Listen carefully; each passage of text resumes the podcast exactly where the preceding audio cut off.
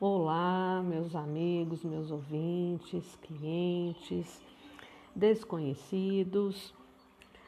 Espero que vocês estejam todos bem, espero que estejam ouvindo esse podcast, espero que esteja sendo útil, que tenha levado vocês a refletirem sobre as escolhas de vocês diariamente.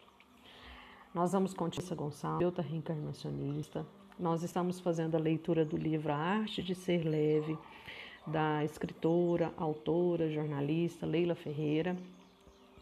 E nós estamos agora no episódio 4, Quando as Rosas Falam. Uma cidade com menos de 4 mil habitantes, uma professora que não revela a idade, sabe que nem sei, parei de contar o tempo. Um exemplo de gentileza que é um alento.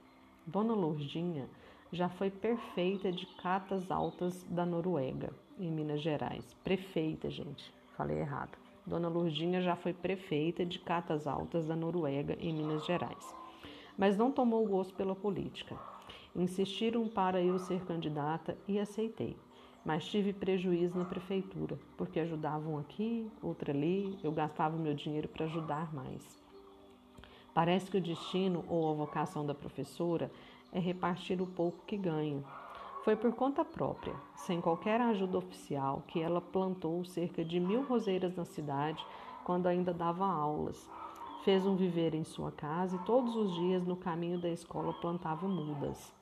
Precisava colorir catas altas. Diz: Peguei uma rosa até boba, fácil de dar, mas bem bonita, e fui espalhando pela cidade. O colorido durou pouco. Quase todas as roseiras foram arrancadas. Segundo ela, algumas, algumas pelo povo, outras pela própria prefeitura, mas Dona Lourdinha está disposta a recomeçar. Apesar de ter ficado muito desgostosa, vou tentar de novo. Pergunto se vale a pena tanto esforço para encher catas altas. E ela recém pensar: vale, porque a gente não enfeita só a cidade, enfeita a vida da gente. Designer de acessórios, Mari Figueiredo Arantes entende de enfeites e sabe que poucos surtem tanto efeito quanto a gentileza. Nascida no Vale do Jequitinhonha, em Minas Gerais, Mari viaja pelo mundo e circula pelo território da moda sem abrir mãos dos pequenos rituais que aprendeu numa região em que a pobreza ensina a importância do verbo compartilhar. Para uma de suas amigas, manda uma cesta de verduras de sua horta para outra uma fronha bordada com um poema que a amiga havia feito e do qual nem se lembrava. A vizinha idosa ganha uma visita inesperada, o médico do filho, uma crônica feita pela designer. Gentileza é o mínimo que devemos uns aos outros, diz Mari, e admite que às vezes ela própria derrapa. Outro dia, atendi duas pessoas ao mesmo tempo no showroom e enquanto falava o celular tocou. Estava completamente desatenta. À noite, liguei para elas e pedi desculpas. A designer tem uma visão interessante do que pode estar por trás do festival de indelicadezas que se tem visto. As pessoas tratam a morte de uma forma muito distante. Se você pensar que amanhã não pode mais estar aqui, seu comportamento muda porque você sabe que não tem todo o tempo do mundo para ser gentil. Vai deixar para tratar bem as pessoas no futuro? E se não estiver mais aqui? Mari não brinca nem com o futuro imediato. Sempre achei que morreria à noite, então faço uma questão danada de terminar bem o meu dia. As palavras da designer me fizeram lembrar uma senhora que também acha que vai morrer de madrugada. Mas ela se prepara para essa eventualidade de modo bem diferente. Dona da casa, que sempre fez questão de manter tudo impecável, varre todos os cômodos antes de dormir. Se o pior acontecer, ela não quer que parentes e vizinhos encontrem a casa bagunçada. A lógica é a mesma. Diante de um futuro imponderável, as duas mulheres ordenam o presente. Enquanto uma arruma a casa, a outra arruma a alma. E ao arrumar a alma, constata o quanto é importante ser gentil. É, é, é interessante o quanto essa ideia da morte ela nos assusta, né? E o quanto a gente ter essa ideia do fim, né, de que algum dia esse corpo físico ele não vai estar mais aqui, é, isso dá também ao mesmo tempo consciência de que a gente ainda precisa fazer algumas coisas que não foram feitas, né? A vida é muito perfeita é, no, no, que ela se propõe é, a entregar para gente, né? Então, se a gente pudesse é, fazer essa reflexão todos os dias, né, antes de dormir, como é que foi meu dia hoje? O que que eu gostaria de ter feito que não deu tempo? O que que eu posso fazer amanhã, né, que eu não fiz hoje? Eu acredito que seria uma forma bem interessante da gente é, se conectar com aquilo que realmente importa para a gente, dar mais tempo para aquilo que tem importância focar naquilo que eu preciso realmente fazer e não me distrair o tempo todo com, com coisas que não são importantes, né? O próximo tópico ela segue com o livro Gentileza gera gentileza. O antropólogo Tião Rocha deixou a vida acadêmica para criar escolas na sombra das mangueiras do Vale de Jequitinhonha, resume. A gente quer tanto ser substantivo que perde os adjetivos. Um dos educadores mais premiados do país. Chão questiona a cultura da eficácia a qualquer custo, da pressa sem sentido, da objetividade cega. No intervalo curtíssimo entre duas viagens, encontra tempo para me receber com uma mesa cheia de pães de queijo, bolos e biscoito, e conversa com a calma de quem, tem de quem não tem compromissos na agenda. Como se fosse preciso dizer que uma das expressões que mais uso hoje em dia é acolhimento. Enquanto ele parte um bolo, fica imaginando que acolher é forrar o chão de quem chega com adjetivos escolhidos a dedo. O tapete das palavras vazias de quem agrada porque tem interesse é o anti-acolhimento.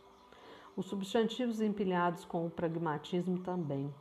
Na síntese das relações pessoais, as frases precisam de preposições adequadas, conjunções encaixadas com zelo verbos bem conjugados, adjetivos precisos. Acolhimento gera gentileza. Para Tião Rocha, são gêneros da primeira necessidade e todos os seus projetos sociais e educacionais levam essa conta, levam em conta essas duas práticas. Nas escolas ele implantou os limites os limites convivem, implantou que os limites convivem com a delicadeza. Lá ninguém precisa ficar correndo, mandando, gritando ou tocando campainhas e sinos. O objetivo é fazer os meninos se sentirem acolhidos. Por que há tanta evasão nas escolas? Porque falta acolhimento. E ele faz uma comparação curiosa. Nossas escolas tradicionais têm a figura do disciplinador. As escolas de samba têm a do diretor de harmonia. Onde dá vontade de ficar? Desnecessário dizer qual delas inspirou o seu projeto pedagógico. Criador do coral Meninos do Araçuaí, que já gravou com Milton Nascimento, Tião conta uma passagem que ilustra o significado da gentileza. Foi quando os meninos se preparavam para ir a Paris com Milton. Foi perto do dia de embarcar, descobrimos que nenhum deles tinha meias para levar na viagem. Uma amiga minha então pediu a uma prima, dona de uma fábrica de malhas de Joinville, que ajudasse. Além das meias, ela mandou pijamas, roupas de baixo, deu um pequeno enxoval a cada um. E na volta, em agradecimento, os meninos mandaram vários desenhos a ela, expressando a sua gratidão. A empresária gostou tanto que transformou esses desenhos em estampas de malhas.